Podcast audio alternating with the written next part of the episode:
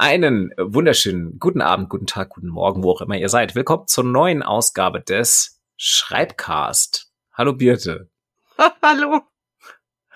Hallo. Wir haben schon einen guten Start gehabt, bevor überhaupt die Aufnahme gestartet ist. Ähm, wir wollten gestern aufnehmen, da hat es bei dir in der Gegend gestürmt und das Internet zerschossen. Jetzt nehmen wir heute auf. Jetzt nachhaltig zerschossen. Nachhaltig zerschossen. Jetzt nehmen wir heute auf. Jetzt hat's der Sturm zumindest äh, innerhalb von 24 Stunden von Nord nach Süddeutschland geschafft und ist äh, bei mir.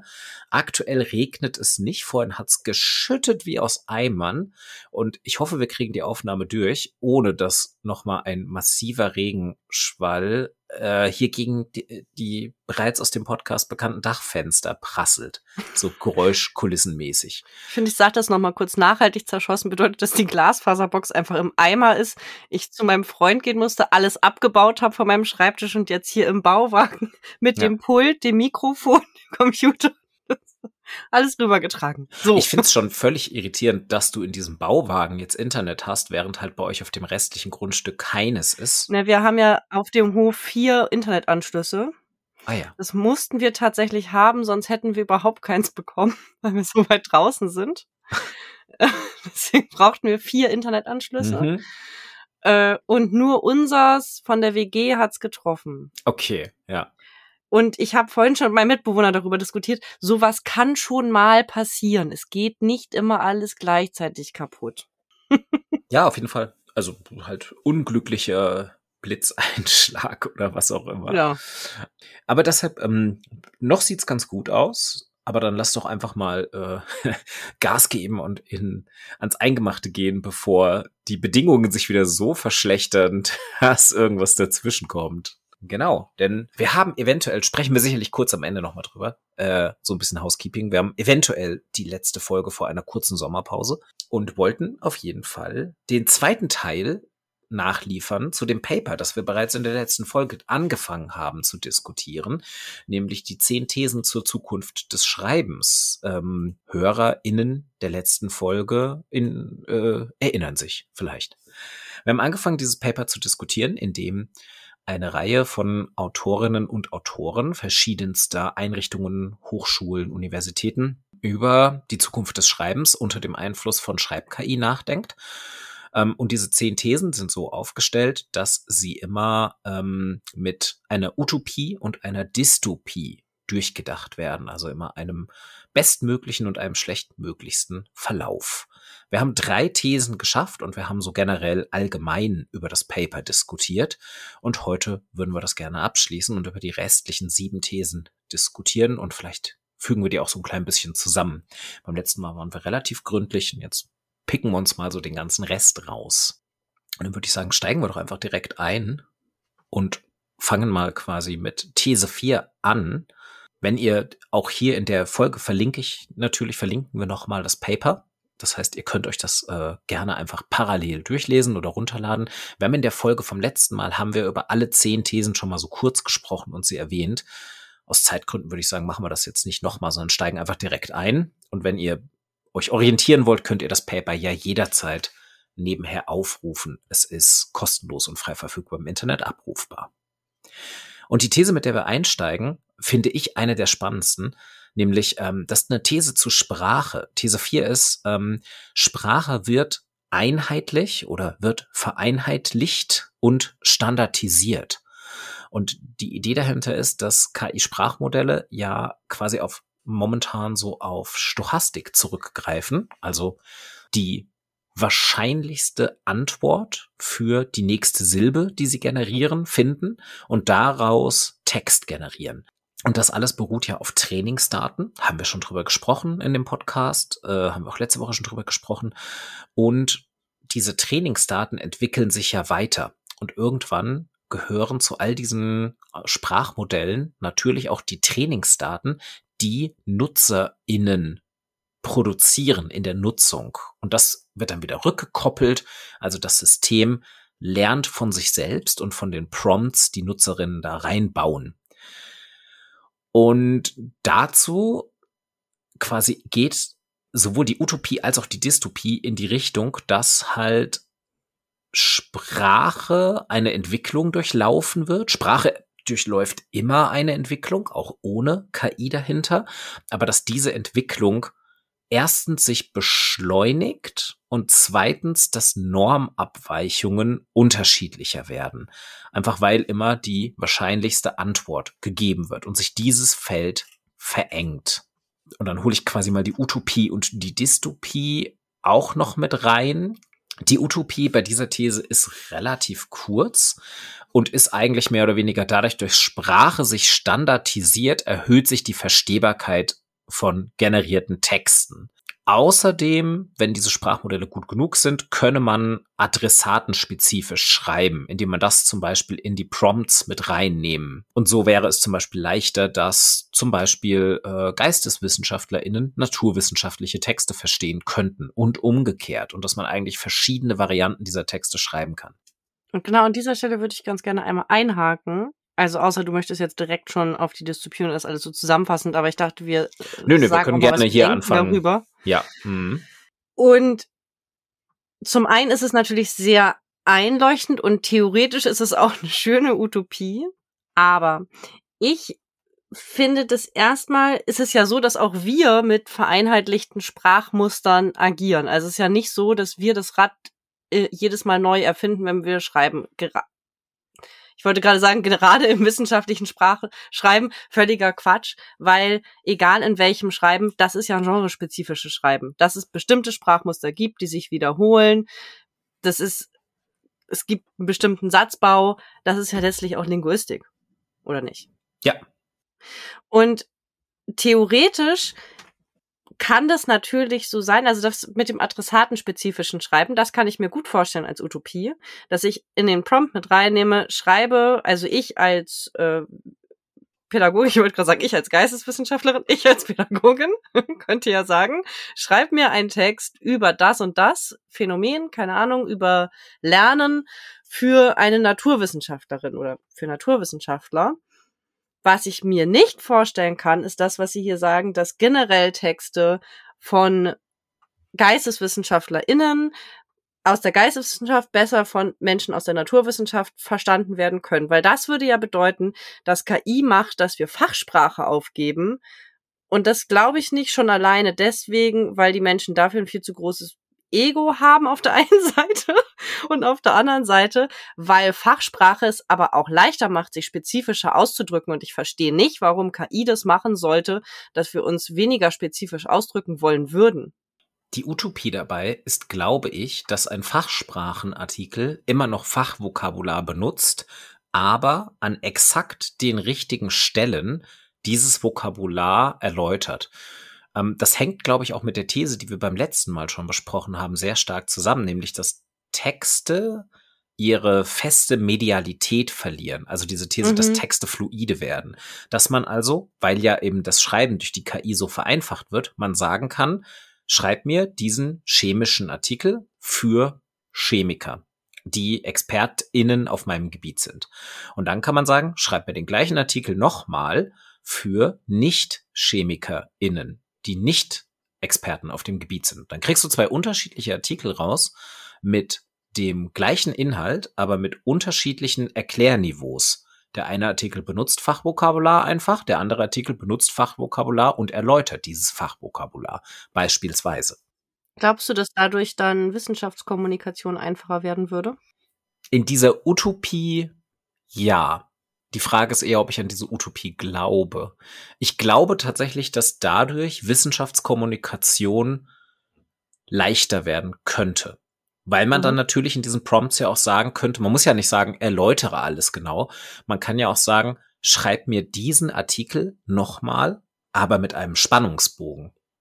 Zum Beispiel. Oder sowas mhm. in der Art. So, dass man sagt, mach den ein bisschen populärwissenschaftlicher.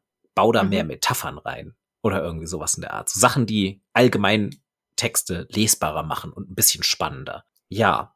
Die Frage ist nur, wie, für wie wahrscheinlich wir diese Utopie halten. Und ich glaube, da ist es wichtig, die Dystopie mit reinzubringen, die darauf eigentlich schon genau eingeht. Und man sieht es an dieser These in dem Paper schon. Die Dystopie ist deutlich ausführlicher als die Utopie an dieser Stelle, bei dieser These. Und hier kommt ein wichtiger Aspekt rein, den, glaube ich, auch die Utopie nicht auffangen kann. Nämlich, dass Schriftsprachen ja auch mit einer Kultur einhergehen und mit einem situativen Kontext und mit einer Fachkultur und einer Landeskultur und einer Bildungskultur und Sozialisationen und, und, und. Also diesen Communities of Practice, ähm, die wir, glaube ich, auch schon mal hier im Podcast irgendwann besprochen haben. So, so, so ein ganz typisches Konzept einfach, dass man sich ja auch in eine gewisse Community einschreibt, indem man halt lernt, in wie diese Community zu sprechen, zu schreiben, sich an die Sprachregeln dieser Community zu halten und dadurch Wissen erwirbt und damit auch zeigt, ich gehöre zu dieser Community, weil ich mir eure Sprachmuster angeeignet habe. Zuletzt haben wir darüber gesprochen, als wir über dieses kritisch Denken und Schreiben und uns auf Otto Kruse bezogen haben. Da haben wir nochmal über Wissen. Das finde ich knüpft daran an. Genau, genau. Und das ist ja auch wie, wie sehr müsste man in manchen Bereichen ausholen, um bestimmte Begriffe zu erläutern, weil hinter manchen Begriffen stehen ja ganze Diskurse. Also wenn ich jetzt überlegen würde, dass ein Text aus der Pädagogik zum Beispiel für andere Menschen übersetzt werden würde von der KI und du wolltest zum Beispiel Menschen erklären, was hinter dem Diskurs zum Bildungsbegriff steht, ne? Also da brauchst du ja 100 Seiten, um den Bildungsbegriff zu erklären. Oder mehr. Um einigermaßen verständlich zu machen, dass Menschen, die aus der Pädagogik kommen mit Bildung, nicht meinen, dass man Menschen Sachen beibringt und dass das kein feststehender Begriff ist. Weißt du, das ist ja so ein Exakt das. Und ich glaube, dieses, das ist nämlich auch die Sache. Und das, das wird, glaube ich, in der Dystopie auch beschrieben. Sie nennen es, glaube ich, irgendwo in dem Text dann, jetzt muss ich natürlich gucken, ob ich genau die richtige Stelle finde, so ähm, das Wegfallen von Differenz fällt. Ja. Genau. Also es führt zum Verlust jedweder Differenz und Differenziertheit. Und äh, genau, das hängt ja. auch mit kritischem Denken zusammen.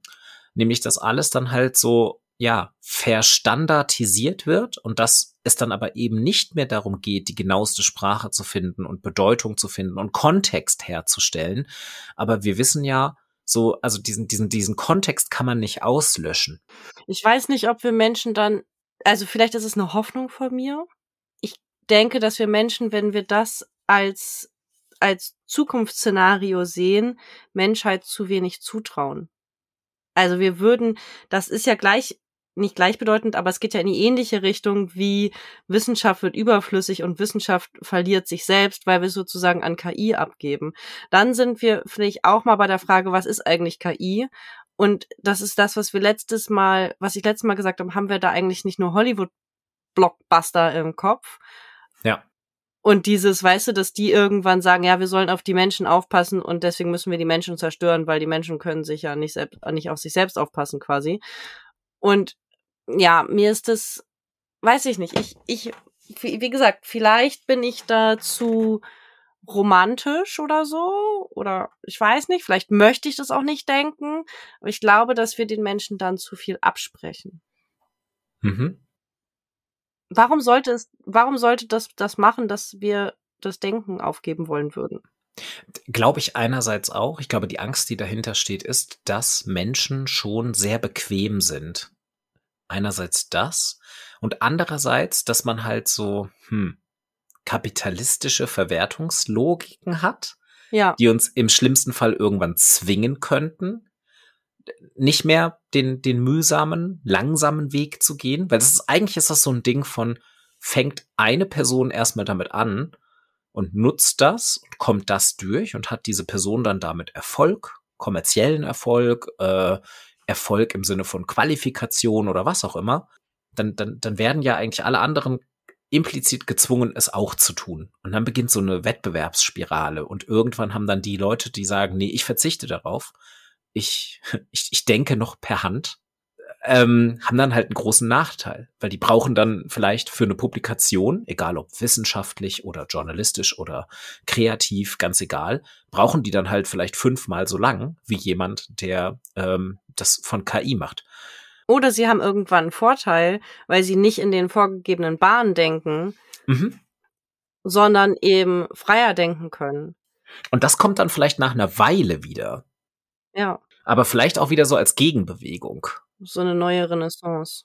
Äh, genau. aber vielleicht sind bis dahin schon mal Generationen von Schreibenden komplett verbrannt worden, die das dann versucht haben und die dann einfach auf dem Markt nicht mehr bestehen konnten. Also als so eine kapitalistische Dystopie sehe ich das durchaus.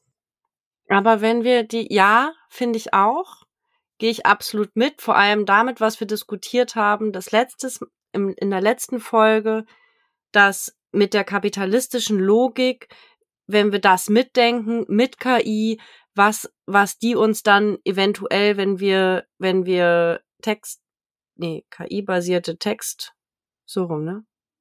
also Text, Text-KI sagen, zeig mir mal die Forschungslücke im Diskurs sozusagen und schreib mir mal eine Arbeit dazu oder ein Exposé oder was auch immer, dann und dann weiterdenken, dass es dann nur Sachen finden werden wird, wo es auch Gelder zu generieren gibt dazu. Ne, darüber haben wir das letzte Mal gesprochen. Andererseits halten sich ja Fächer, die nicht so viel Gelder generieren, auch nach wie vor. Und das sind zum Beispiel diese ganzen geisteswissenschaftlichen Fächern, die gibt's immer noch und es gibt immer noch Fächer. Also klar, wir reden jetzt noch nicht über, dass die KI uns die Arbeiten schreibt, aber die Logik herrscht ja an der Uni jetzt schon vor. Und die Logik herrscht auch in der Wirtschaft schon lange vor. Also, stimmt. Das ist erstmal so diese romantische Annahme, dass man heutzutage noch schreiben kann, was immer man möchte und man damit schon, so im Sinne von, man wird schon sein Publikum finden. Sei es in der Wissenschaft, dass man sagt, ach, ich kann ja promovieren über was auch immer ich möchte. Oder sei es, wenn man Autor oder Autorin von Romanen ist und sagt, ach, ich schreibe was super Abseitiges und Weirdes und achte überhaupt nicht auf Marktsituationen, dann finde ich da schon mein Publikum. Klar das kann passieren, aber logischerweise gibt es eine Mark, also es gibt eine Marktlogik bei all diesen Sachen. Du wirst mit bestimmten Themen wirst du mehr Chancen haben, einen Verlag zu finden, der dein Buch verlegt. Mit bestimmten Promotionsthemen wird es dir leichter fallen, Betreuer, Gelder durch Stipendien etc. zu bekommen. Und auch äh, wenn du freier Journalist oder freie Journalistin bist, wird es dir mit bestimmten Themen leichter fallen, deine Artikel zu verkaufen. Das ist auch heute schon so. Und das könnte sich zuspitzen. Und das, ich finde, damit können wir schon die nächste These reinbringen. Hab Dafür müssen wir nur, wir müssen nur einen Ticken springen, quasi nämlich zu These 6, erkenntnisgenerierendes Schreiben verändert sich. Was? Nein, ich wollte zu These 5 springen. Du wolltest zu These 5, du wolltest erstmal auf die Leserschaft gehen. Ich hätte jetzt nämlich gedacht, so die Art, wie wir Texte produzieren, passt hier gut rein. Wir können auch zu These Ach so, 5, ja, passt ich dachte, auch. Ich finde, ich finde das passt, passt total gut, die These 5, zu dem, wie, dass auch die Wahrnehmung von Lesenden das ändert. Und du kannst natürlich auch Texte generieren. Naja, bedeutet, wir wissen natürlich nicht, ob das in Zukunft so sein wird. Ich wollte gerade sagen, Texte generieren bedeutet ja immer auch Texte lesen und rezipieren. Hm. Ob das so sein wird, weiß ich nicht. Allerdings müssen wir auch lesen, was KI schreibt. Ich war keine Ahnung. Ja, machen wir das gerne, weil, also ich finde eh, dass ab jetzt, so diese, eigentlich von These 4 an bis These 9 in diesem Paper, ist alles total eng miteinander verbunden. Das betrifft alles irgendwie sich gegenseitig. Deshalb können wir auch gerne mit These 5 weitermachen. Ja, das, also es hängt ja eng dieses, ne, Lesende werden Texte nach anderen Kriterien beurteilen, weil es ist ja auch so, wenn du, wenn du selber so Text an Text produzieren würdest. Also wenn wir das jetzt mal als die neue Zukunft sehen, die neue Zukunft ist irgendwie der weiße Schimmel, ne? Als wenn wir das, wenn wir das in zur alten Zukunft, ja, ja. wenn wir die Zukunft, wenn wir denken, dass in der Zukunft Leute so Textmaschinen werden, also so einfach nur Prompts reingeben und da sitzt ein Computer, der einfach den ganzen Tag Texte macht. Äh, wofür eigentlich? Ja, genau. Liest also ich, die noch irgendwer, ja. Ja. Mhm. Also, ja. wer sind denn eigentlich diese Lesenden, die die Texte anders beurteilen werden? Ja. Ist es denn selbst die KI am Ende? Ja, das kommt ja dann Oder brauche ich nicht, um zu lesen, wegen des, um Prompts zu generieren? Genau. Das spielte ja in dieser dritten These schon mit, wo ja das Beispiel dann war, dass quasi KIs ja dann Gutachten für Texte schreiben und die mhm. können natürlich auch Gutachten für KI-generierte Texte schreiben. Und das kommt dann ja auch gleich noch in einer der späteren Thesen, dass gesagt wird, naja, wenn dann auch die Themenfindung von der KI gesteuert wird, dann haben wir irgendwann einen vollautomatisierten KI-Prozess Und eigentlich braucht man dann Menschen nur noch, um diesen Prozess zu starten. Und wahrscheinlich auch das nicht mehr. Aber bleiben wir mal bei dieser Lesethese, also Nummer fünf. Da wird ja quasi, also da wird ja dann davon ausgegangen, wenn KI-generierte Texte kommen, mhm. dann lesen Menschen diese KI-generierten Texte und sagen, okay, gut, ähm, ich habe jetzt, ähm, ich habe jetzt auf jeden Fall, so, keine Ahnung, vielleicht sagen die wirklich idealerweise, ich finde diese Texte verständlicher und ich habe ab jetzt weniger Toleranz gegenüber Texte, die nicht so verständlich sind oder so spannend sind oder so informativ sind, wie auch immer das ist ja dann quasi erstmal so diese Variante von, man akzeptiert KI-geschriebene Texte und man sagt wirklich, okay, die haben einen Vorteil. Und das ist etwas, ich habe darüber nachgedacht. Du bist jetzt gerade bei der Utopie mit Texte, äh, Lesende werden wählerischer und haben einen höheren Standard. Nee, ich bin noch gar nicht bei der Utopie oder erstmal nur so. bei dem bei dem Sachverhalt, so so ist es quasi. Okay. KI-Texte werden gelesen und dann werden die anders bewertet. Da ist erstmal noch keine Wertung drin. Und da ist mir Gehst schon du, eingefallen. Entschuldigung, ich muss ja. noch, hab noch eine Frage. Gehst du jetzt gerade davon aus, dass es transparent ist, dass wir markieren, wenn wir KI-generierte Texte einsetzen hm. oder ja, ich glaube, davon würde ich ausgehen in dieser, genau, davon würde ich, glaube ich, erstmal ausgehen, weil ja, habe ich das Gefühl, diese zehn Thesen in diesem Paper alle so ein bisschen von einem transparenten Umgang mit KI ausgehen. Also quasi, KI wird so normal, dass wir automatisch erwarten, dass KI-Schreibmodelle die Texte mitgestaltet haben. Ja, aber das ist ja nicht transparent. Das ist ein automatisches Erwarten. Das ist so wie, weiß ich nicht. Ich gehe davon aus, wenn ich irgendwo zum Essen eingeladen wird, dass die Person Chefkoch genutzt hat, weil sie nicht Sachen selber zusammenschmeißen kann. Weißt du? Ja, ich verstehe. Horrorvorstellung. Das ähm, ist nicht transparent. Das ist einfach sozusagen, ich gehe als Lesende direkt vom Schlechtesten aus.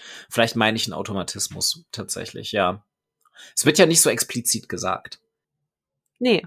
Ja. Also mir ist Deswegen frage ich jetzt, wenn du diskut, wenn ja, wir jetzt diskutieren, ja. wovon gehst du gerade aus?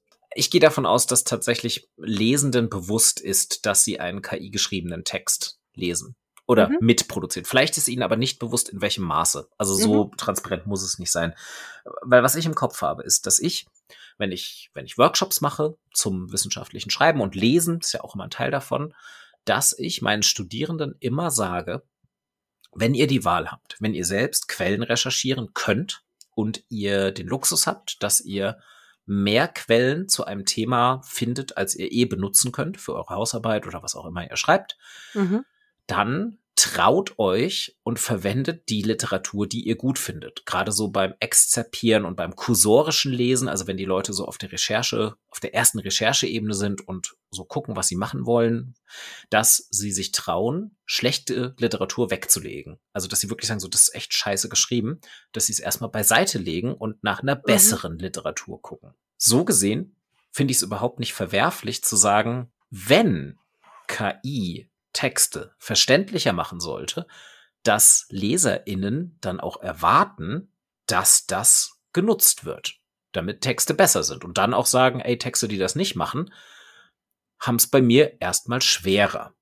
Und dann ist wieder die Frage, was passiert halt mit diesen Texten? Also quasi werden die tatsächlich besser? Also das ist dann ja eigentlich so die, die, das, was in den Thesen zuvor schon verhandelt wurde. Wollte ich gerade sagen, da sind wir wieder bei dem, bedeutet verständlicher auch immer gleich ausreichend spezifisch. Genau. Ich finde, es ist meistens möglich, trotzdem brauchen wir Fachvokabular. Also da bleibe ich schon doch. Ja, total. Und die Nische, die du gerade erwähnt hast, dass Schreibende sich quasi selbst wieder eine Nische basteln können, indem sie einen unverwechselbaren Stil haben, also eine Voice, das ist ja auch die Utopie, die hier beschrieben wird dass man sagt, Voice wird zu einem Gütekriterium für Texte aller Art, was zum Beispiel jetzt gerade in deutschen Wissenschaftssystemen nicht der Fall ist, muss man ehrlich sagen. Mhm. Ähm, und dass das eine Chance ist, wieder Individualität im Schreiben zu finden. Und dass das auch eingefordert ist. Also in der Utopie wird das eingefordert von den Lesenden, dass unverwechselbare Texte dabei herauskommen. Und das fände ich, das finde ich einen sehr, sehr schönen Gedanken. Und ich finde, dass das eintreten könnte in einer idealen Welt, aber um damit diese Utopie eintritt, müsste sich, ähm, glaube ich, das komplette Bildungssystem von der Grundschule bis zum allerhöchsten Qualifikationsabschluss, den man machen kann, komplett verändern. Also das Bildungssystem müsste Leuten beibringen, wie wichtig Voice ist, wie man sie identifiziert, wie man sie herausarbeitet. Also all das müsste geschehen. Ja. Und das ist ja, momentan ist unser Bildungssystem, gerade das deutschsprachige Bildungssystem, ist ja das also, komplette Gegenteil davon. Die Wahrscheinlichkeit, dass sich die Schule ändern wird. ja. Ja, du, du, musst nicht auf die Schule, du kannst auch an der Uni bleiben. So. Naja, also weißt du, ähm, es gab doch letzte Woche, ich habe das nur so halb mit einem Ohr verfolgt, so irgendwie so ein Video mit irgendwie so einem Löwen und ist das Löwe ein Wildschwein oder ein Löwe? Video. Ja. Ne? Und ich dachte, irgendwie reden wir die ganze Zeit über KI, KI-Software, die irgendwas generieren kann, selbstständig. Es gibt äh, Video äh, generierende Software und so weiter. Darüber rede ich quasi meinen halben Tag und sitze dann vor den Nachrichten und die Leute fragen sich, ob man auf dem Video sehen kann, ob das ein Löwe und ein Wildschwein ist. Und ich dachte so ernsthaft. Und dann habe ich eine 14-Jährige gefragt, ob sie in der Schule, was sie in der Schule im Informatikunterricht machen. Und dann sagt sie, Informatikunterricht? Und ich dann habe ich fast angefangen zu weinen. Ich kann gerade deinem Gedankengang von, wir reden über KI, Löwe oder Wildschwein zu, du fragst eine 14-Jährige nach dem Informatikunterricht nicht ja, folgen. Weil, weil mein, mein Hintergrund ist, dass ich mir wünschen würde, dass in einer Welt, in der wir darüber reden, dass wir, dass wir quasi permanent Inhalte haben, ja jetzt schon, die KI generiert sein können oder sind vielleicht. Es gibt ganz viel, es gibt jetzt schon Software, die Videos baut. Ich muss mich nicht darüber unterhalten, ob das Löwe oder Wildschwein ist, weil ich nicht mal weiß, ob das Video echt ist. Also echt in Anführungsstrichen. Ist das jetzt ein mhm. KI-generiertes Video oder ein menschengeneriertes Video? Also. Okay, Okay, verstehe. Weißt du? Und wenn ich dann, wenn ich dann mit 14-Jährigen, die aktuell in der Schule sind, rede und die Frage, was nehmt ihr im Unterricht durch zu Software? Erzählen die euch, dass man da konsumieren kann oder geht es auch um Produktion? Guckt ihr einmal dahinter und die mir sagt, im Jahr 2023, dass sie keinen Informatikunterricht hat, könnte ich heulen. Ja. Weil, warum reden wir dann hier darüber? Wenn ich anfangen muss, an der Uni den Leuten zu reden, dass da, also dann werden diese Dystopien wahrscheinlich eintreten, weil wenn ich anfangen muss, an der Uni mit den Menschen darüber zu reden, dass sie kritisch mit Software umgehen muss, dass es was mit Datenschutz zu tun hat, dass es was mit, dass es eine Voice finden, eine, dass ich, dass ich Software nutzen kann, um damit zu kreieren, nicht nur zu konsumieren, verstehst du? Dann, dann mhm keine Ahnung, ja, wie gesagt, dann bin ich bei dem, was ich letzte Woche gesagt habe. Ich glaube, ich gehe einfach in, zu den Pessimisten. Ich wandere aus. Mhm. Ja, aber wohin Auf den Mond. Denn? Das würde ich wohl sagen. Alleine. Mhm. Mit der KI.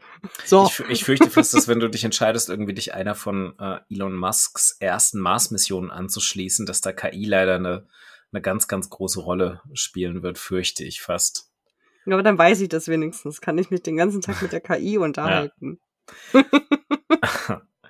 also die, die Dystopie dieser These ist ja auch genau das Gegenteil, nämlich nicht, dass wir dann richtig dass wir es richtig cool finden, wenn Texte unverwechselbare Stimmen haben, sondern im Gegenteil, dass halt eben die Stimme von AutorInnen nicht mehr erwünscht ist und ähm, gestrichen werden soll. Da sind wir wieder bei der Standardisierung und Vereinheitlichung von Sprache.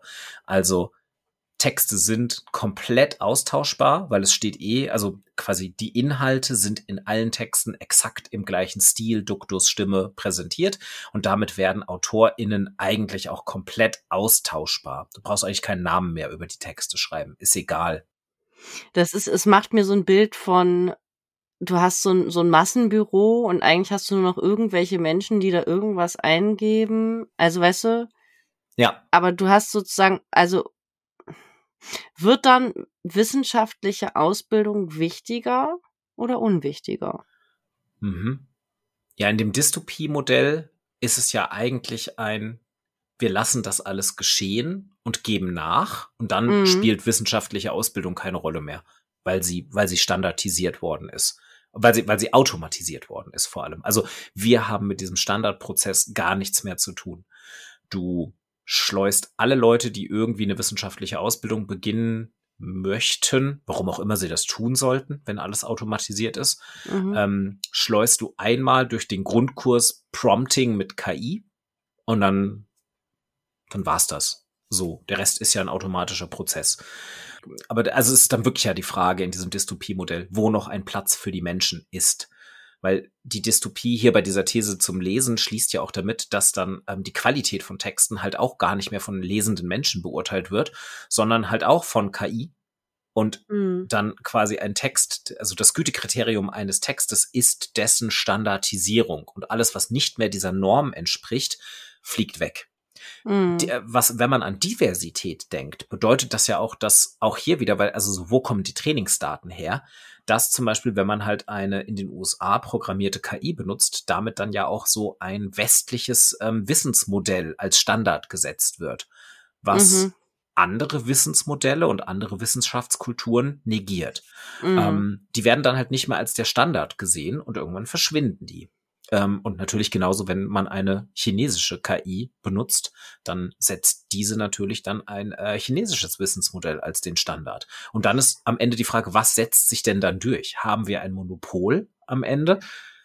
Und dann wird's wirklich zu so einer Standardisierung und alles verschwimmt. Es gibt keine Diversität mehr am Ende. Das würde dann ja auch bedeuten, dass sozusagen hierarchische politische Systeme das leichter haben, Ja, weil das sozusagen ohnehin vorgegeben ist, was du denkst. Ja, also ich glaube, das sind so, ja, auf, puh, also ich glaube, das sind so richtig so weiterführende Überlegungen, so was, wie ändert das politische Weißt du- Bildung, so, Mir macht es tatsächlich Angst. kann ich verstehen, weil ich glaube, da kommt man dann relativ Ich möchte schnell. mich an die Utopien festhalten. Ja, ich ja. eigentlich die Dystopien gar nicht lesen, aber ich weiß, es ist wichtig, uns darüber, ja, ich weiß, ich habe dann so einen Fluchtmechanismus, weißt du? nee, du hast vor allem eben vor fünf Minuten noch gesagt, du, du, du wirst Pessimistin und wechselst Ja. auf die Seite der Dystopien. Ja, Es springt ein wenig. Kann ich aber verstehen, weil ich, ich ja, versuche aber auch. ich möchte das ja nicht. Ich Ja. möchte nicht, Hm. ich möchte nicht da pessimistisch drüber denken, weil ich nicht, also es tut ja mir nicht gut, wenn Mhm. ich aus meiner Angst heraus agiere und auf Schreiben oder Zukunft allgemein gucke. Mir tut es ja gut, wenn ich da mit einem gewissen Optimismus, ich habe gerade gedacht, wenn ich das jetzt der 16-jährigen Beate erzählen würde. Also, mir tut es gut, mit einem gewissen Optimismus in die Zukunft zu gucken. Hm. Und äh, gleichzeitig finde ich, dass schätze ich das sehr an diesem Text mit den zehn Thesen, dass sie diese Dystopien, Utopien und Dystopien mit drin haben, aber dass auch die Dystopien da drin stehen, weil das so wichtig ist, diese Gefahr aufzuzeigen, die da auch mit drin steckt. auf jeden Und Fall. wir gleichzeitig ganz neu, und das finde ich irgendwie auch eine große Chance, ne? wir dürfen noch mal neu die Gefahr auch vom Kapitalismus dis mitdiskutieren. Und das wird kommen, glaube ich. Also das passiert ja teilweise auch cool. schon. Bisschen utop utopisch. Ja. Es, es hat halt Utopiepotenzial auf jeden Fall. Es ist wieder wirklich nur die Frage, wie wird es umgesetzt und das ist das, was dann direkt so ein bisschen in das Dystopische reinführt, so im Sinne von, wer entwickelt denn das Ganze und wer hat die Macht, das alles zu entwickeln und die Entwicklung zu steuern. Ja, naja. Aber ich glaube, das, Wer entscheidet? jetzt- momentan ja. wird es halt, ist es halt sehr marktgesteuert, weil das ja nicht, also ich meine, das sind, äh, weder sind es Open Source Projekte, noch sind es irgendwie äh, frei zugängliche staatliche oder irgendwas. Das sind einfach einzelne Unternehmen, die sowas geben und wir springen da alle drauf an. und die Frage ist halt, wann, wo, gibt es eine Chance und wo liegt sie, dass das nicht mehr marktgesteuert ist? Ich glaube aber, das ist wer etwas, was nimmt wir- dafür das Geld in die Hand? Ja, genau.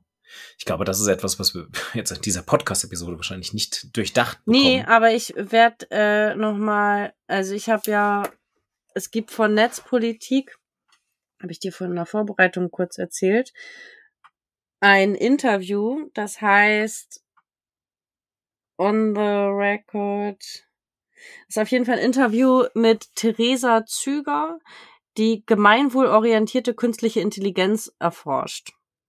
Und da geht's auch noch mal darum, wie kann da auch, ähm, wie kann da auch staatliche Systeme, also wie, ne, auch Sachen vom BMBF und wie kann man was fördern und dass auch nochmal dieses Problem mit, dass Projekte gefördert sind und dann gehen die verloren, aber es gibt nicht mal eine vernünftige Disku Dokumentation darüber. Hm. Und der ist ganz spannend, der Podcast, und den würde ich gerne dazu verlinken in den Shownotes. Ja, sehr gerne. Und ich finde, dass wir an dieser Stelle auch zu dem nächsten zur nächsten These eine schöne Überleitung habe mit dem erkenntnisgenerierenden Schreiben. Und ich habe dazu kam mir nochmal der Gedanke zu, was wir angerissen haben, als wir über Argumentieren und Schreiben und auch Otto Kruse gesprochen haben, also über diesen Vortrag und das Buch und dass er sagt, dass ein wichtiger Teil der wissenschaftlichen Ausbildung das Schreiben der Hausarbeit ist, weil Menschen über das Schreiben einer Hausarbeit sich in ein Thema einarbeiten und das dadurch besser verstehen und dadurch auch kritisches Denken verstehen sollen, also lernen sollen über das Schreiben. Wenn wir aber Schreiben abgeben, dann setzen wir das aus. Schaffen wir das dann trotzdem, also das ist jetzt meine Ergänzung, ne? Wenn wir das Schreiben abgeben, dann würden wir das ja auslassen sozusagen. Würden wir das denn trotzdem schaffen, kritisches Denken zu vermitteln? Und könnte KI sogar dabei helfen? Vielleicht so weiterführend. Ähm, also neue Konzepte von kritischem Denken zu finden. Das wäre nämlich die Utopie. Wie meinst du das? Naja, das, also, das sagt der Text ja eigentlich auch in der Utopie schon, dass quasi kritisches Denken nicht überflüssig wird, das wäre die Dystopie, sondern dass wir so KI-Modelle sogar nutzen können, um auf ein höheres Qualitätslevel kritischeren Denkens zu kommen, indem maschinelle Systeme unsere Anspielpartner sind dass wir Gedanken hin und her werfen können, dass wir sie verbessern können, dass wir sie kritisch überprüfen können und dass eine KI irgendwann so gut ist, dass sie uns sagt, ja, okay, ähm, in die Richtung kannst du denken, hier sind noch mal drei weitere Quellen, aber hast du schon dieses Paper gelesen, das widerspricht deiner Auffassung, sowas in der Art. Mhm. Dass wir uns im besten Sinne KI zu Nutzen machen, um schneller in diesem Ozean von Wissen zu navigieren, den halt die heutige Informationsgesellschaft darstellt. Ähm, das ist so ein bisschen die, die, die Utopie, die hier aufgeschrieben wird. Und das eben quasi auch und vor allem auch das kritisches Denken ja erhalten bleibt. Also, dass das das ist, was wir immer noch machen müssen. So die KI unterstützt uns bei allem anderen und erstellt uns Literaturlisten, recherchiert uns Texte, aber wir müssen immer noch entscheiden, was wir damit machen mit diesem ganzen Wissen und wie wir es in eine Diskursform bringen wollen und dass wir uns das nicht abnehmen lassen in der Utopie, sondern sogar mehr Zeit haben, uns darauf zu konzentrieren das zu machen, was am Schreiben Spaß macht. Das ja. finde ich, ne, das finde ich, das steht ja hier im Text auch, das finde ich ein sehr schönes Bild. Und ich habe genau. beim darüber nachdenken in den letzten zwei Wochen auch nochmal, war ich an dem Punkt, was macht mir denn genau Angst? Also es ist sozusagen nur dieses, es wird anders, als es jetzt ist. Ich weiß nicht, wie es wird. Ich kenne die Zukunft nicht, deswegen habe ich erstmal Angst, weil das wird ja alles schlimm sozusagen, weil es anders wird. Ja. Und dann sozusagen, also war ich auch bei dem, bei dem Punkt, was finde ich denn eigentlich erhaltenswert? Worum geht es mir eigentlich? Also müssen alle Menschen schreiben? Nein. Es können auch Menschen, die nicht schreiben können, kritisch denken. Ja. Und da bin ich bei einem wichtigen Punkt gedanklich, was wichtig ist und das ist einfach politisch, gesamtgesellschaftlich wichtig und nicht nur, also in dieser Gesellschaft, sondern insgesamt ist es eben wichtig, dass wir dieses kritische Denken schaffen zu erhalten.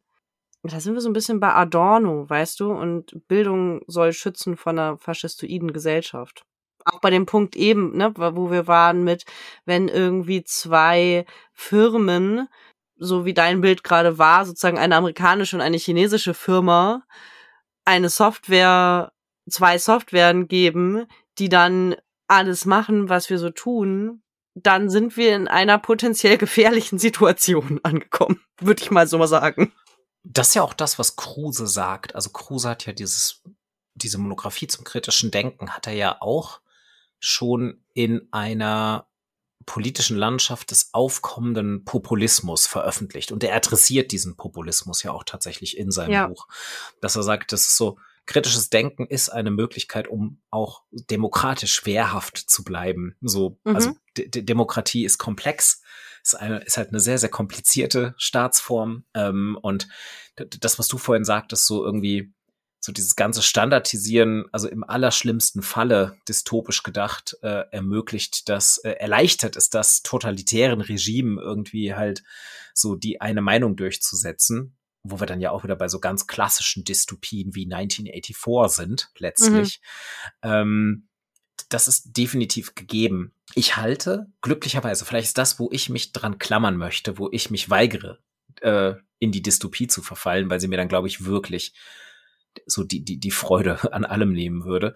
Ich, ähm, ich, ich klammer mich hier sehr, sehr stark an die Utopie. Und das ist das, wo ich auch wirklich die mhm. Aufgabe von allen Menschen sehe, die sich hobbymäßig, beruflich, wie auch immer, mit Schreiben auseinandersetzen.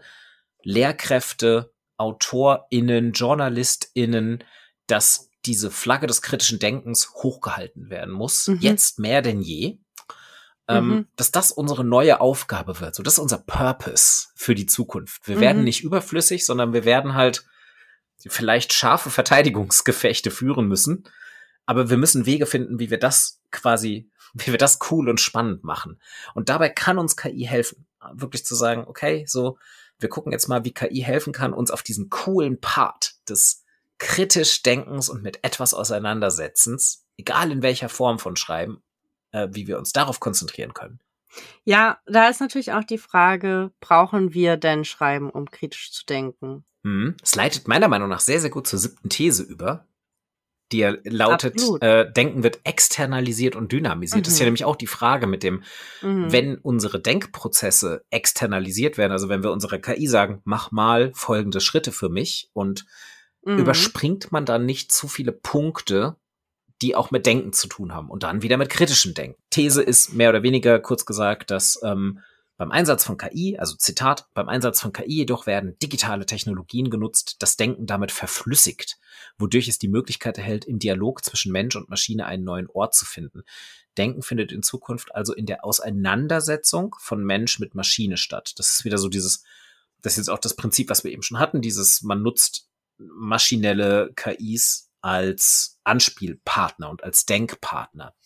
Und ich finde, das ist sehr, sehr nah dran, weil in der Utopie ist auch wieder, wir haben mehr Zeit für das wirklich komplexe Denken, mhm. weil so die, so die, die, die Standard-Tasks werden rausgenommen. Hier taucht auch wieder dieser Schlagwort der Distributed Cognition auf. Das haben wir schon mal in der ersten These in der letzten Folge diskutiert.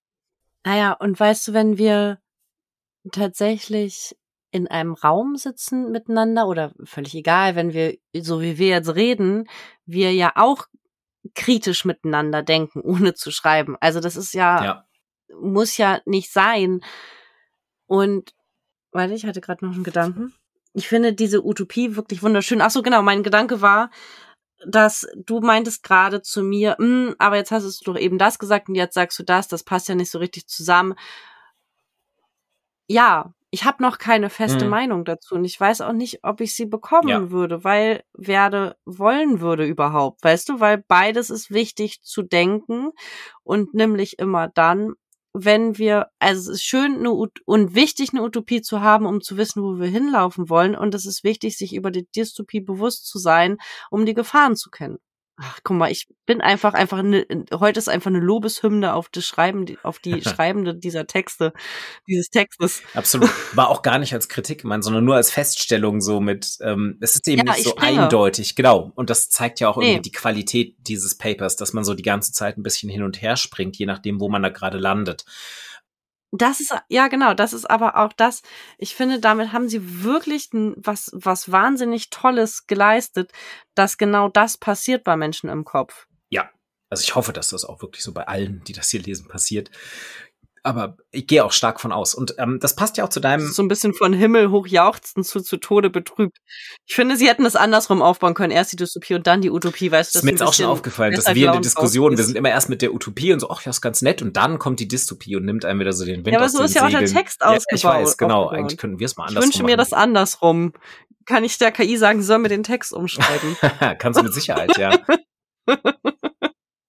Die Dystopie hier ist ja auch wieder so, eben weil dann halt das Externalisieren des Denkens so gut outgesourced werden kann, machen wir es nicht mehr. Das ist wieder die Bequemlichkeitsthese. Dass wir halt sagen, naja, gut, Mhm. warum sollen wir denn noch selbst denken? Die KI kann das ja auch besser. Und dann, dann wird Denken irgendwann so zwecklos. Also es wird eine nicht, es wird eine outdated Kulturpraxis.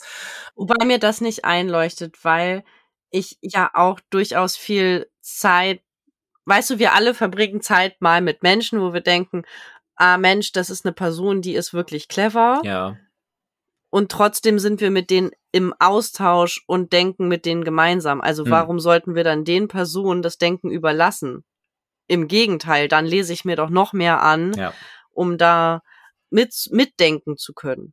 ich glaube, was hier beschrieben wird in der Dystopie, ist ein schleichender Prozess, der nicht, der nicht mehr uns betreffen wird. Weil ich meine, wir sind jetzt damit aufgewachsen. Also wir sind irgendwann auch, muss man ganz ehrlich sagen, zu alt, um uns noch anzupassen.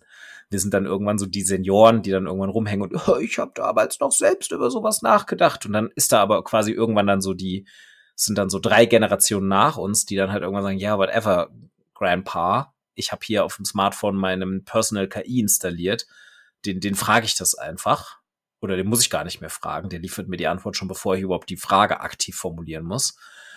Das ist, glaube ich, eher so das Risiko. Also diese Brain Connection. die- Ja, also halt so long-term-mäßig, genau. Dass, dass das verlernt wird. So genauso wie irgendwie, ähm, weiß ich nicht, wenn ich jetzt irgendwie, wenn ich Studierenden heute halt erzähle, so ja, ich habe im Studium, habe ich teilweise auch noch einen Zettelkasten äh, gehabt und musste in der Bibliothek dann da irgendwie kleine Karteikärtchen irgendwo raussuchen. Dann gucken die mich halt auch an, als wäre ich irgendwie 65. Hattest du das? Äh, ja, aber auch wirklich nur in der Germanistik. Sagt sagen. vielleicht also, was über die Frankfurter Germanistik aus. Äh, schöne Grüße an die Kinder- und Jugend, äh, Jugendliteraturwissenschaft in Frankfurt. Da gab es wirklich noch so, da gab es wirklich noch so ein Karteikartensystem in der Bibliothek und am Anfang meines Studiums musste man dann, wenn man die Datenbank durchsuchen wollte, auch an einen der drei Rechner, die in der Bibliothek standen, Ja, ja. die nicht mit dem Internet verbunden waren in irgendeiner Art und Weise, wo dann wirklich Ja. so eine DOS-artige Eingabemaske lief. Und vieles davon war halt auch nur Karteikarten only. Ja, das hatte ich noch. Ja. Aber also kam mir zum Glück damals auch schon komplett aus der Zeit gefallen vor. Das immerhin. Ja, also das ist, glaube ich, so die Gefahr, dass sich das verlernt. Aber korrespondierend zur letzten These, das ist unser Job, das, also das ist der Job von allen, dass das nicht passiert. Dass wir es spannend halten und dass wir erklären, was der Sinn von Denken ist. Und ich stimme dir komplett zu. Man kann auch nachdenken, ohne dabei schreiben zu müssen. Schreiben schärft die Denkfähigkeit eindeutig. Aber es ist ja auch nur eine Form davon. Also du kannst ja zum Beispiel auch, wir haben mal über Ulrike Scheuermanns Buch, äh, eins ihrer Bücher gesprochen und die diese drei Formen des Denkens erklärt in dem Buch. Ja, genau. Wer reden kann, ist und wer schreiben kann, macht Karriere. Wer, wer reden kann hm, hm, hm, und wer schreiben kann, macht Karriere, heißt das Buch. Okay. Ich weiß nicht mehr Ja. genau, wie es heißt. Irgendwie so. Können wir in die Shownotes packen. Auf jeden Fall haben wir darüber schon mal gesprochen. Und sie sagt, eine Form des Denkens ist das einfach selber immer darüber nachdenken und grübeln. Ne, was Ja, ja. mich auch durchaus weiterbringt, wenn ich auf dem Rad sitze und dann auf einmal denke, ach, guck an, Ja, das ist doch anders, als ich gestern gedacht habe. Und ne, dieses klassische, du stehst unter der Dusche genau. und weißt auf einmal Ge alles. Geistesblitz. Ja. Ja, genau. Genau. Und die zweite Form ist das mit anderen drüber reden, also das auszusprechen. Das ist manchmal auch so wie, ach, naja, weißt du, wenn du mit anderen Leuten zusammen in einem Raum sitzt und alle schreiben an ihren Arbeiten und auf einmal sagt eine Person, kann ich mal kurz, ich habe da mal eine Frage und redet fünf Minuten und sagt dann Dankeschön und schreibt weiter. So, Hm. die, das ist ja auch, Mhm. mhm, als wir zusammen unsere Abschlussarbeiten in der Schreibwerkstatt Mehrsprachigkeit geschrieben haben. Mir wurde letztens gesagt, dass ich einmal nicht so toll reagiert habe darauf. Ich habe wohl einmal daraufhin meinen Kopf auf den Tisch gelegt und bin eingeschlafen. Wow. so, okay, sagte die andere Person, ich glaube, ich muss den Text nochmal überarbeiten. Das scheint nicht so gut gewesen zu sein. Wow. Das, okay, ja. Es war nicht in einer Beratung, ja, das war unter Freundinnen, möchte ich an dieser Stelle sagen. Das ist ja viel besser. Dann ist ja okay. Ja, ne? Wenn man Freunden ein Feedback gibt, ist es auch komplett okay, so Furzgeräusche zu machen, während die vorlesen und so. Ich erinnere mich da auch einfach komplett gar nicht mehr dran. Ich glaube, sie hat sich das ausgedacht. Ja, du hast ja offensichtlich geschlafen dabei. schwierig, sich daran zu erinnern. Nee, ich habe dann wohl den Kopf auch wieder hochgenommen und habe gesagt, wie war der Satz? Hm. Ja, so ein Sekundenschlaf, wenn man selbst gerade die Masterarbeit schreibt, ist ja auch völlig verständlich. Ja, also hm. ja.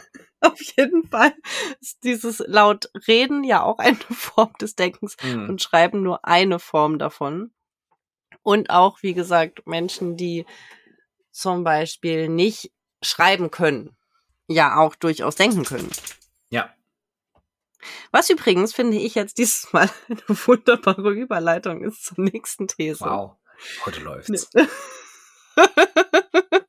ja. Nämlich der Zugang zum Autor in Sein verändert sich. Mhm.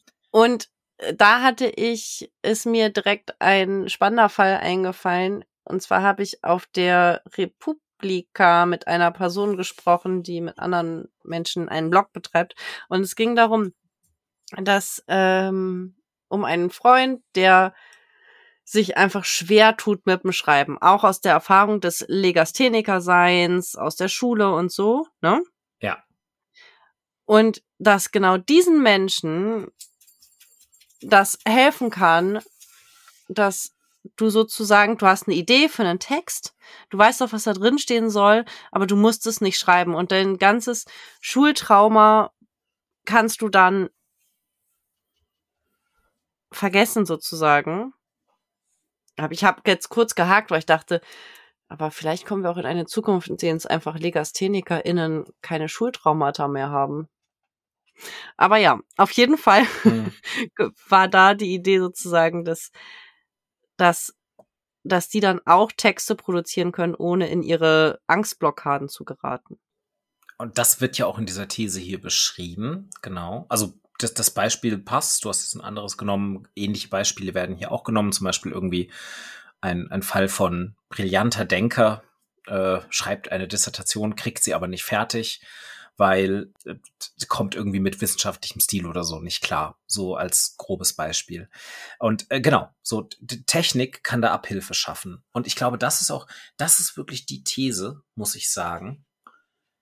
Die, also das korreliert mit den anderen, aber hier würde ich sagen, so, Autor sein und der Zugang zum System der Autorschaft ist eh schon so hochgestapelt mit Gatekeeping-Mechanismen, dass eine, dass, ja? dass eine KI es eigentlich nicht mehr schlimmer machen kann.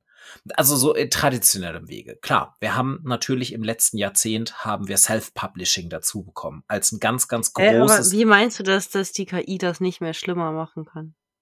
Ich würde sagen, dass äh, wenn man jetzt Deutschland nimmt und egal, ob man sagt, ich möchte promovieren und das publizieren oder ich möchte einen Roman schreiben und den verlegen oder verlegt bekommen oder sagt, ich möchte journalistisch schreiben und von diesem Schreiben davon leben können. Also hier sind wir wieder beim Markt.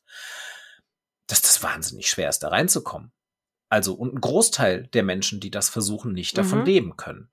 Ähm, mhm. Ah, du willst darauf hinaus auf diese äh, Textfülle, dass der Markt ja überschwemmt wird. Ja, und das Texten, und das äh, das wirklich gesellschaftliche Mechanismen an Ort und Stelle sind, bereits auch ohne KI, die verhindern, dass das jeder machen kann, der das möchte.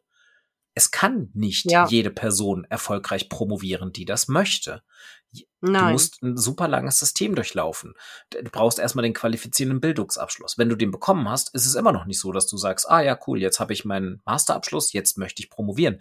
Dann ist nicht gesagt, dass dir das, äh, äh, dass dir das gelingen kann. Das ist eine finanzielle Frage, das ist eine Netzwerkfrage. Ähm, super viele Mechanismen. In meinem Studium zur Kinder- und Jugendliteratur ist Gatekeeping als kulturelles System ein riesiges Thema. Wer darf Kinder- und Jugendbücher veröffentlichen? Wer bestimmt, was für welches Alter gemarketet wird und erlaubt und empfohlen wird. Äh, riesiges Problem. Wie wird denn da über Self-Publishing diskutiert?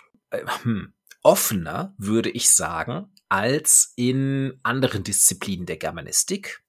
Ich, ich bin schon länger draußen, vielleicht haben wir inzwischen auch in der neueren deutschen Literatur einen total offenen Dialog darüber. Als ich noch studiert habe, war das nicht der Fall.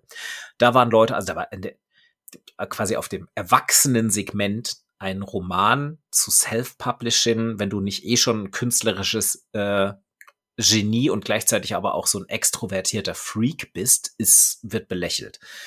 Ähm, Self-Publishing hat ja so ein bisschen durch so Sachen wie Fanfictions auch den Weg in den Mainstream gefunden und kommt daher, ist daher sehr, sehr nah dran an der Kinder- und Jugendliteratur. Und ich glaube, deshalb hat man sich da mhm. auch ein mhm. bisschen früher mit auseinandergesetzt.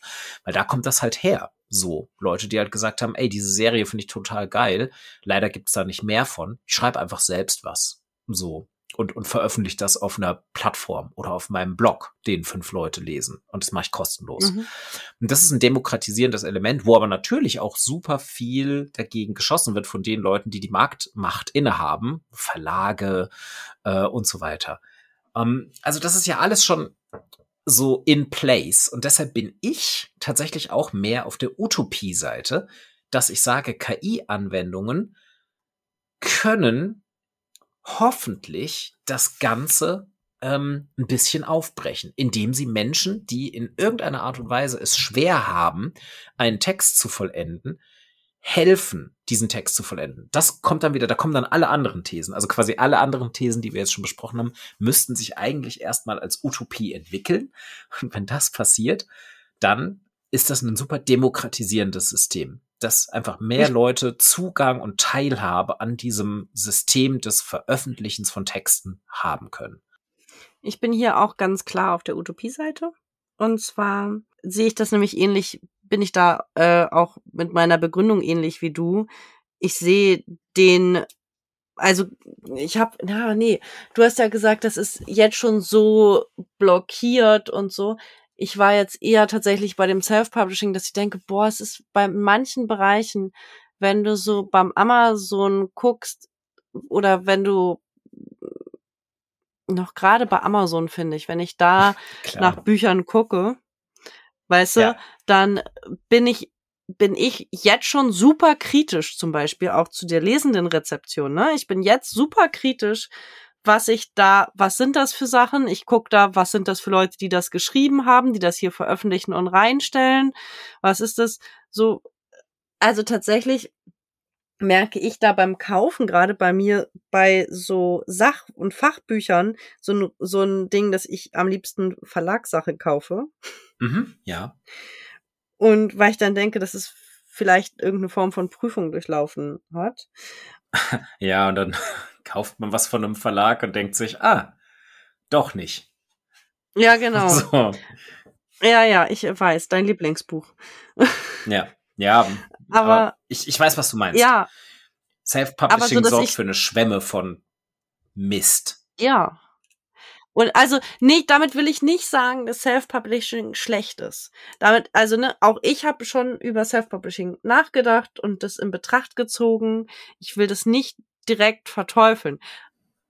Es sorgt einfach bei mir dafür, dass ich genauer hingucke, was ich da lese und es nicht einfach, also sozusagen fördert mein kritisches Denken. Aber doch, ich wollte gerade sagen, das ist doch geil. Das ist ja eine Kompetenz, ja. die du dir erwirbst. Eine Kompetenz, diese neue. Ich glaube, die habe ich sozusagen vielleicht auch schon durch mein ja. Studium und meine Schule erworben. Jetzt nicht direkt, weil Self-Publishing größer geworden ist. Ja, aber, aber, es zwingt einen ja schon noch mal. Also früher wusste man, okay, man geht in eine Buchhandlung und alles, was da rumsteht, hat wahrscheinlich Hand und Fuß. Man muss nur das finden, was man gerne lesen möchte.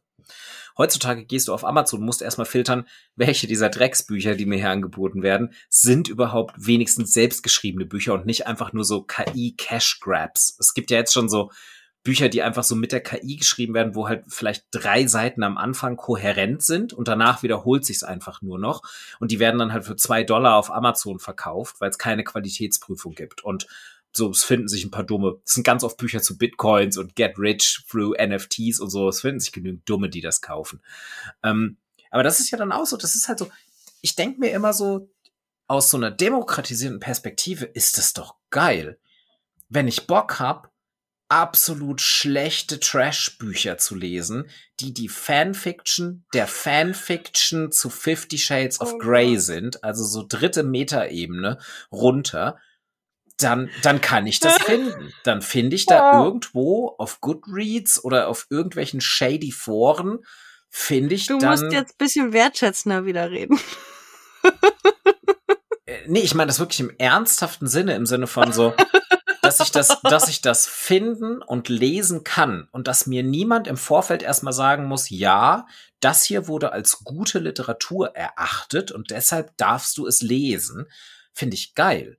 Dass nur ich die Person bin, die entscheidet, ob ich das als gute Literatur empfinde oder nicht. Aber dass ich das, dass da jetzt keiner zwischengeschaltet ist und dass mir dann nicht irgendwie hier der Oettinger Verlag sagt, jawohl, das hat jemand von uns gelesen und das finden wir gut und deshalb verlegen wir es und deshalb kommst du da dran und vorher nicht. Das finde ich cool. Und das ist so, also ja, und da kommt halt viel Trash bei raus. Aber ganz ehrlich, so ganz, ganz viel von dem, was verlegt wird in Publikumsverlagen, empfinde ich ebenfalls als Trash. Nur halt best, naja, besser verkauft. Also gerade bei so, so bei so Romanen, finde ich, ist auch ein Verlag, das ist für mich da, da in dem Bereich für mich absolut kein Kriterium. Da muss ich drei Seiten lesen und gucken, ob mir die Sprache gefällt. Genau, zum Beispiel. Und das steht ja hier so in der, in der Dystopie, das ja hier, also so diesem, was wäre denn die dystopische Variante, wenn das halt so wäre?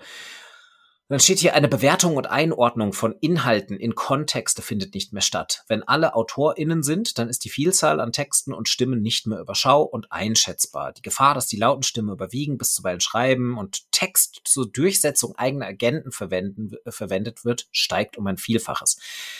Ich muss ehrlich gestehen, ich glaube, wir sind da schon und habe ich auch gerade gedacht, ein, ein außerdem mehr, die Stimme der lautesten ja, ist doch immer so. Ja, das ist nichts Neues so. Und nur weil sich diese Menge vervielfacht, heißt das nicht, wir sind jetzt schon bei einem zu viel. Also ja. ich, ich habe nicht mehr das Gefühl. Wann ist es denn auch zu viel? Ich habe nicht mehr das Gefühl, dass ich ähm, noch einen Überblick also, habe über irgendwelche Sachen, wenn sie nicht ein absolutes Nischenthema sind. Keine Chance. Im Gegenteil, ich bräuchte KI-Helfer, die mir, die mir dabei helfen, das einzuordnen. Ja. Genau, deshalb hier denke ich mir so, Dystopie geschenkt. Wird so passieren, passiert jetzt schon so, müssen wir Möglichkeiten finden, damit umzugehen. Andererseits das utopische Potenzial dahinter, richtig gut. Da sind wir wieder bei Voice. Wenn ich als hm. Zwölfjähriger, und ich glaube so um, Dist, um, um mit, mit dem Alter von zwölf habe ich, glaube ich, so angefangen, meine ersten Kurzgeschichten zu schreiben. Hätte ich damals die Möglichkeit gehabt, die Dinger direkt online auf einen kleinen Blog zu stellen, weil Blog mhm. einrichten eine Sache von drei Klicks damals gewesen wäre, wie cool mhm. ich das gefunden hätte. So, und wenn dann halt nur irgendwie meine drei Freunde das lesen, ist doch egal. Richtig, richtig nice. Mhm. Und wenn mir dabei zukünftig KI helfen kann, die mich Grenzen überwinden lässt, die ich nicht lösen kann. Anders ähm, zum Beispiel halt sprachliche Grenzen ähm, oder leichter auf Englisch schreiben oder was auch immer, keine Ahnung. Dann ist das doch cool. Und vielleicht hilft mir das, meine eigene Stimme zu finden dabei. Und dann muss wieder, also da sind wir wieder bei den anderen Thesen. Damit das cool wird, müssen so Sachen wie Leute finden, eigene Stimme im Text immer noch wichtig sein. Damit das cool wird, brauchen wir halt auch einen Schul, äh, äh, also einen Unterricht, der Kinder darin ausbildet. Also vor allem, damit es eine halbwegs Chancengleichheit gibt. Weißt du, dass nicht die, die in einem Haushalt aufwachsen, wo sowieso Eltern dem offen gegenüberstehen, die das kritisch mit den Kindern hinterfragen, die, ne, ja. die sind ja erheblich weiter als die entweder die, denen das verboten wird oder so. Oder die, die überhaupt keinen Zugang haben. Hm. Wir brauchen ein Schulsystem, das damit umgeht und das nicht ausblendet. Sonst wird der, der Gap, der Bildungsgap, der was auch immer Gap, wird einfach massiv vergrößert. Das stimmt. Und das ist, das ist, glaube ich, das größte, das ist das größte Hindernis, das ich sehe, dass unser schwerfälliges Bildungssystem nicht Schritt halten können wird mit der technischen Entwicklung, die rasant ist. Tatsächlich würde ich auch sagen, dass wir bald durch sind, denn die letzten beiden Thesen sind finde ich, ziemlich special. Wie siehst du das denn? Wir haben ja noch die Beziehung zwischen AutorInnen und Rezipientinnen ändert sich und das ist aber vor allem auch so ein bisschen was mit, wie viel wissen denn die Leute übereinander, wenn KI quasi eh alle Daten abgreift. Da geht's eher auch so ein bisschen um Vernetzung, gläserner Kunde und das letzte ist ja ganz speziell die Ausbildung von Schreibenden. Und ich finde, darüber haben wir eh schon, damit haben wir, da haben wir in beiden Episoden immer wieder schon drüber gesprochen. Mhm. Über das Datenthema in These 9 noch nicht so sehr. Finde ich aber tatsächlich auch, hm, finde ich einerseits fast schon eine triviale These und andererseits eine super weitführende, die eigentlich so über den Kontext des Schreibens hinausgeht, weil es ja so um Bewegungsprofile, Konsumverhalten, Kommunikationsverhalten, also einfach so um gläserne Daten geht. Mhm. Und irgendwie, ich krieg das nicht so ganz aufs, nur aufs Schreiben bezogen, muss ich gestehen. Das ist für mich eine Sache, die weit über den Kontext des Schreibens hinausgeht. Deshalb weiß ich nicht genau, ob wir jetzt da noch sagen, das diskutieren wir noch, weil das könnte sehr weit führen. Oder ob wir sagen, wir haben jetzt über die anderen Sachen en Detail diskutiert und das hier führt so ein bisschen weg vom Schreiben. Wie siehst du das denn? Ja, also ich finde, wir haben das mit dem Datenschutz auch immer mal zwischendurch schon eingebracht, weil ich oder wir haben das noch mal ganz anders diskutiert mit wir haben den Kapitalismus reingebracht und und die politischen Systeme. Ja. Wir haben da schon weite Dimensionen mit einfließen lassen. Und genau, die Ausbildung der Schreibenden ist klar da. Also, wie gesagt, ich aus meiner Perspektive wünsche mir tatsächlich einen Shift in der Schulbildung. Und ich würde mir ganz ähm, ich, also was heißt, es ist, ist natürlich auf meinem Wunschzettel und es ist aber auch, ich halte das für notwendig, dass wir, ja, ach, für wo sollen wir anfangen? Andere Lehrkräfteausbildung. Wir brauchen. Das ganze System muss sich ändern. Das ist so, das ist eine Mammutaufgabe. Und das System ist eh schon überaltert. Auch ohne KI. Ach, weißt du. ich gesagt. glaube auch, ich, ich, ich habe auch gerade irgendwie jetzt eine Stunde zehn in diesem Podcast habe ich, glaube ich, auch nicht mehr die Energie, darüber noch ausufern zu reden, weil dann wird's richtig dystopisch, glaube ich. Aber ich habe gelesen in der E-Mail, dass eventuell jemand von der Autorenschaft mal in den Podcast kommen möchte, um mit uns darüber zu reden. Ähm, ja, äh, jetzt setzen wir aber richtig der AutorInnenschaft dieses Papers die Pistole auf die Brust, indem wir es öffentlich sagen. Ähm, genau, äh, wir, wir sind quasi in Kontakt mit den AutorInnen nee, ich muss es nicht gendern, ich habe nicht alle angeschrieben, sondern tatsächlich bis jetzt nur zwei Autorinnen des Papers tatsächlich. Die dann aber gesagt haben, dass andere vielleicht. genau, irgendwer, wer Zeit hat. Genau, ich glaube nach der Sommerpause, ähm, weil das ist so, wir haben ja schon gesagt, das hier wird das Jahr des, des äh, der, der Schreib-KI als Thema, als Oberthema und durchziehendes Thema in diesem Podcast. Und ähm, ich denke mal, da werden wir uns wahrscheinlich auch mal um einen Interviewgast oder eine Interviewgästin bemühen, die äh, aus dieser Autorinnenschaft mal hier in den Podcast kommt. Oder vielleicht sogar mal zwei Leute. Ich fände eigentlich so eine Diskussionsrunde eigentlich auch mal ganz cool. So eine Person von uns, zwei Leute, die interviewt werden. Warum denn nicht? Oder auch zwei Leute von uns. Oder auch zwei Leute von uns, zwei Leute, die interviewt werden. Bunteste Mischung, je nachdem. Das ist ähm, vielleicht ein bisschen hart, aber. Ja, ja, ach, warum nicht? Dann, dann ist es halt irgendwie. Ich wollte gerade sowas sagen, wie dann ist es wie so eine Audio-Variante von so einer Landsendung und dann habe ich innegehalten und dachte mir so, Gott, das klingt ja schrecklich. wie halt eine Diskussionsrunde in cool. Von, von Menschen, die sich mögen. Und trotzdem dis divers diskutieren können. Genau, ich glaube, das steht so an. Das heißt, wir nehmen das Thema eh noch mal auf und würde fast sagen, für heute ist es gut. Und damit haben wir das, glaube ich, sehr, sehr gründlich durchgenommen. Wir haben uns in den zwei Sitzungen dieses Papier ordentlich besprochen und man zwei sieht auch Sitzungen, ja. Zwei Sitzungen, ja, okay. Unsere Sessions hier in dem Aufnahmetool heißen Sitzungen, glaube ich. Daher komme ich drauf. Ähm, ich finde, man hat gesehen, an unserer Diskussion finde ich zumindest, wie viel da drin steckt, wie viel Diskussionspotenzial da drin ist, wie gut dieses Format gewählt ist mit Utopie, Dystopie. Ähm, und das ich würde mir Sachen, nur wünschen, dass es wäre Dystopie, Utopie. Ja, für den etwas versöhnlicheren Naja, weißt du, es ist halt so, dass, nochmal zum Abschluss, es ist da. Wir müssen uns damit auseinandersetzen. Mhm. Und wenn wir da mit einem Angstblick drauf gucken, dann macht es eben äh, im Körper Stress sozusagen. Das heißt, wir sind angespannt, wir wollen weglaufen oder dagegen kämpfen. Das heißt, körperlich gesehen macht Angst, dass wir das nicht schaffen, damit konstruktiv umzugehen. Ja. Und das bringt keinen von uns weiter. Das heißt, ich halte das für sinnhafter, da mit einem hoffnungsvollen Blick drauf zu gucken. Auch wenn mir das selber meistens schwer fällt. Ja. Aber rein aus der sozusagen therapeutischen Perspektive ja. ist es schlüssiger, mit weniger Angst drauf zu gucken. Absolut. Und gleichzeitig muss man sich aber halt mit den potenziellen Risiken auseinandersetzen. Absolut. Aber eben nicht in diesem Modus der Hoffnungslosigkeit von, ja, ja, komm, ist alles egal. Ich leg mich einfach hier hin und übermorgen übernimmt eh eine Maschine. Äh, ja. Ich hab, war auch an dem Punkt, an dem ich gedacht habe, Gott, ich, ja gut, Schreibberatung wird sowieso drei, gleich, gleich nicht mehr geben.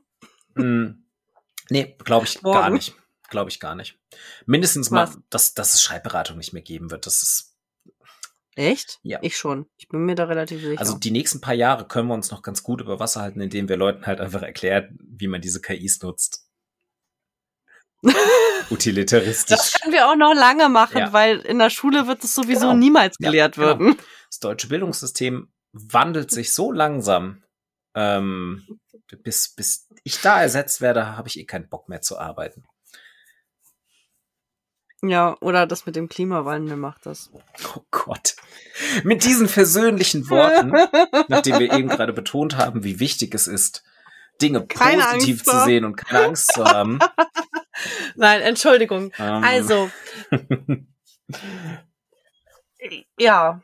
Mm, wie, mach mal, hör mal mit einer Utopie auf. Ich habe gerade mein Gehirn blockiert, indem ich eine Angst eingeschaltet habe. Ja, ja, ja, ja. Ähm, um das nochmal gut zu versinnbildlichen. Mhm, mhm.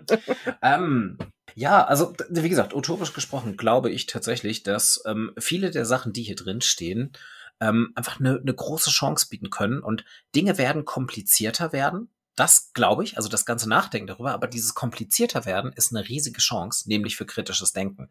So, ich finde, dieses Paper zeigt, dass eben weil das so ein komplexes Thema ist, wir es nicht so schnell automatisieren können, dass wir sagen, ja, jetzt muss da keiner mehr drüber nachdenken, sondern mindestens auf einer Metaebene denken wir darüber nach und es wird zu viel, viel mehr Texten führen und diese Demokratisierung von Texten ist natürlich auch immer etwas, wo Leute sich dran reiben können, weil es Kräfte gibt, die sagen wollen, nein, ich möchte weiterhin bestimmen, wer schreiben darf und wer das öffentlich tun darf. Und allein das, glaube ich, wird ein total spannender Prozess mit sehr, sehr viel ähm, gesellschaftlicher Sprengkraft, auch um KI eben für was Gutes zu nutzen. Da, das hast du gut gemacht. Da, da freue ich mich drauf, tatsächlich. Wort zum Sonntag. Und dann moderieren wir jetzt mal Bis ab, bevor irgendjemand Mal. von uns noch direkt wieder was Schlimmes los, los, los, los. Mach es aus. Äh, tschüss, wir machen vielleicht eine Sommerpause, vielleicht auch nicht. Aber die wird nicht lange gehen. Also ihr werdet es ja merken. Entweder kommt mal eine Weile keine Folge, äh, aber irgendwann kommt eine wieder. Spätestens im September kommt wieder eine Folge. So, oh das ist das Housekeeping am Ende. Super professionell. Also, gebt uns fünf Sterne. gebt uns fünf Sterne. Oder programmiert eine KI, die uns fünf Sterne gibt. Da sind wir, da sind wir echt nicht wählerisch. Tschüss, wir wünschen euch einen Tschüss, schönen August. mach jetzt wir aus. wünschen euch Tschüss. einen schönen August, falls wir uns erst im September wieder hören. Tschüss, tschüss.